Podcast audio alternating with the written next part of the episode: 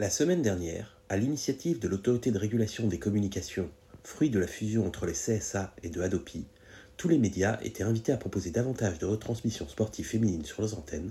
mais aussi à aborder les thématiques liées à la pratique féminine du sport.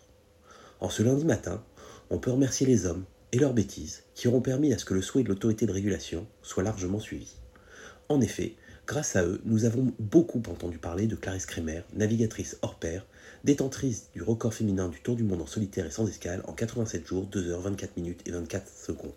Il faut dire qu'en décidant de ne plus soutenir cette jeune femme parce que sa maternité risquait de ne pas lui permettre de se qualifier pour la prochaine édition du Vendée Globe Challenge, son sponsor, la Banque Populaire, a fait fort. Oui, vous avez bien entendu. La navigatrice ayant dû commencer les qualifications pour le Vendée Globe un peu tardivement en raison d'un événement que l'on peut qualifier d'heureux, son sponsor a décidé de ne plus la soutenir.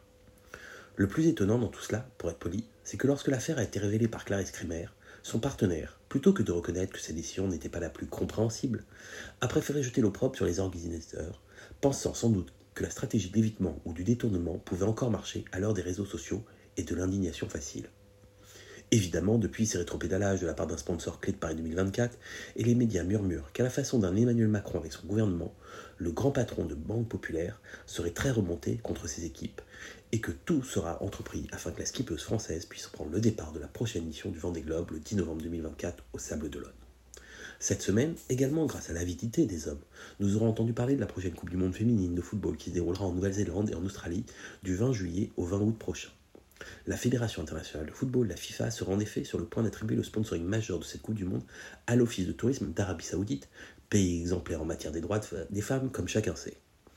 Si les pays organisateurs comme les joueuses se sont insurgés d'une telle possibilité, le board de la FIFA, seul maître à bord et composé de 36 personnes, dont seulement 5 femmes, n'y verrait de son côté aucun inconvénient. Pas étonnant, car comme le pointait justement Béatrice Barbus, sociologue du sport et vice-présidente de la Fédération française de handball, tant demeure forte, je la cite, cette incapacité à voir la dimension genrée et sexiste du sport pour protéger un entre-soi historiquement masculin.